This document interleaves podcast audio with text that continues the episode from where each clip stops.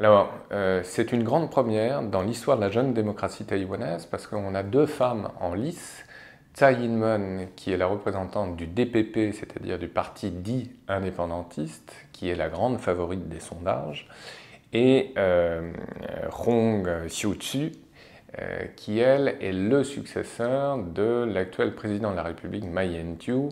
euh, et représentante du Kuomintang, le parti dit nationaliste. Et euh, si l'on dresse très vite un portrait type de chacune de ces candidates, ce sont des femmes plutôt d'origine modeste, euh, ce qui est aussi assez original à rappeler dans le contexte de l'Asie, parce que ce ne sont pas les seules femmes qui sont pressenties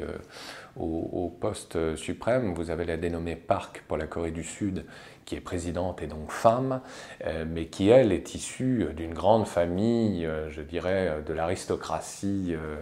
du pouvoir, déjà, puisque son père était lui-même dirigeant de la Corée du Sud.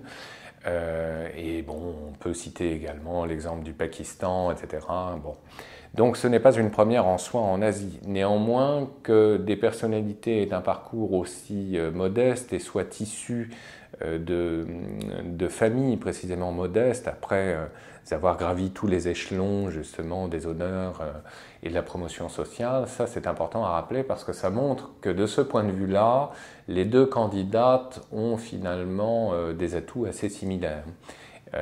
Néanmoins, d'un point de vue de leur caractère respectif, elles sont évidemment très différentes. Euh, la candidate du Kuomintang, euh, Madame Hong, euh, est plutôt austère, tandis que Tsai est une avocate internationale qui récemment a fait une grande tournée aux États-Unis et semble avoir été adoubée précisément par les Américains, et il ne fait pratiquement aucun doute qu'à l'international comme au niveau des sondages, comme je disais en introduction tout à l'heure, Tsai Ing-wen, la candidate indépendantiste précisément, euh, l'emportera à partir du mois de janvier. Alors, euh, il faut rappeler euh, très brièvement le, contexte politique et ce que cela signifie précisément en termes d'événements. C'est un désaveu complet de la politique de Ma Ying-jeou, l'actuel président sortant et donc membre du Kuomintang, du Parti nationaliste, dans la politique qu'il a entrepris il y a maintenant près de huit ans euh, vis-à-vis de Pékin, c'est-à-dire un rapprochement spectaculaire de nature économique, et donc on le sait bien, toute une frange plus ou moins radicale de l'opinion taïwanaise euh, s'est heurtée précisément au choix même du président sortant, ce qui a donné lieu, euh, comme on le sait, à des mouvements étudiantins particulièrement virulents, relayés d'ailleurs par les mouvements qui se sont développés quant à eux à Hong Kong, contre la politique de Pékin et contre une intégration ou une assimilation à terme de Taïwan vis-à-vis euh, de la Chine. Et évidemment, euh, une grande partie euh, des élections, d'un point de vue justement des enjeux, portera sur cette relation interdétroit qui reste évidemment au cœur des problèmes de Taïwan. Mais ce ne sont pas les seuls précisément. Il y a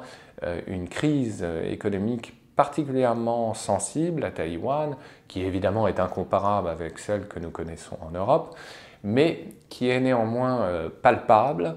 Euh, il y a euh, de plus en plus dans l'opinion un ras-le-bol précisément par rapport à la politique qui a été conduite par l'équipe du Kuomintang. Et vis-à-vis de la Chine, chose assez intéressante d'un point de vue conjoncturel, les grandes multinationales taïwanaises telles que Foxconn commence à délocaliser en dehors même de la Chine continentale. Donc ça aussi c'est un signe parce que souvent on avait tendance à dire euh, euh,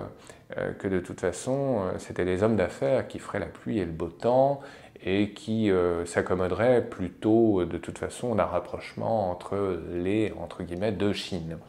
En fait, on se rend compte que même les milieux d'affaires, et pas seulement taïwanais, c'est vrai aussi pour les japonais, commence à se désengager même de la Chine continentale pour, exemple ô combien symptomatique comme je le disais, comme Foxconn, s'installer, s'établir en Inde. Donc c'est assez intéressant de voir qu'il y a euh, euh, finalement un effet inverse produit à la politique même de Ma Ying-jeou, euh, d'un point de vue du rapprochement entre les deux rives, c'est-à-dire une crainte sans doute pour les Taïwanais et pas seulement la société civile, c'est-à-dire aussi les milieux d'affaires, de se voir à terme totalement assimilés précisément par rapport à la Chine. Donc tout cela concourt à la victoire quasi inéluctable de Tsai Ing-wen en tant que candidate du DPP. À cela s'ajoute également un grand désamour euh, de l'armée taïwanaise pour le Kuomintang, qui n'arrive plus précisément à comprendre ni à se positionner par rapport à la politique du président sortant. Si l'on se rapproche de la Chine, alors quid euh, de la résistance euh, militaire qui a été celle précisément de l'armée euh, taïwanaise par rapport au continent, il y a là évidemment un effet de brouillage qui déstabilise au plus profond des mentalités de l'armée taïwanaise les officiers et les sous-officiers. Donc tout cela explique que très certainement Taïwan, encore une fois, va l'emporter.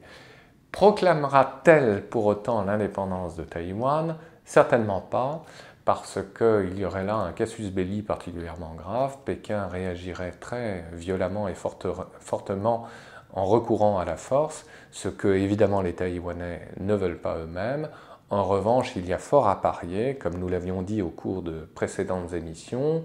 euh, que Taïwan va, à partir du mois de janvier, essayer euh, de se singulariser de nouveau euh, par rapport à la Chine continentale et il se peut qu'il y ait de nouveau euh, une certaine froideur dans les relations interdétroites entre Pékin et Taipei précisément.